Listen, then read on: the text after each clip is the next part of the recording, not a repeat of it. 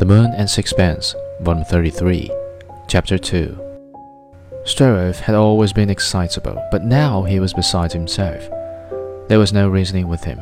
I thought it probable enough that Blanche Stroeve would not continue to find life with Strickland tolerable.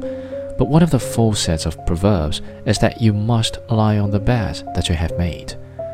The experience of life shows that people are constantly doing things which must lead to disaster, and yet by some chance manage to evade the result of their folly. When Blanche quarreled with Strickland, she had only to leave him, and her husband was waiting humbly to forgive and forget. I was not prepared to feel any great sympathy for her. You see, you don't love her, said Stroeve.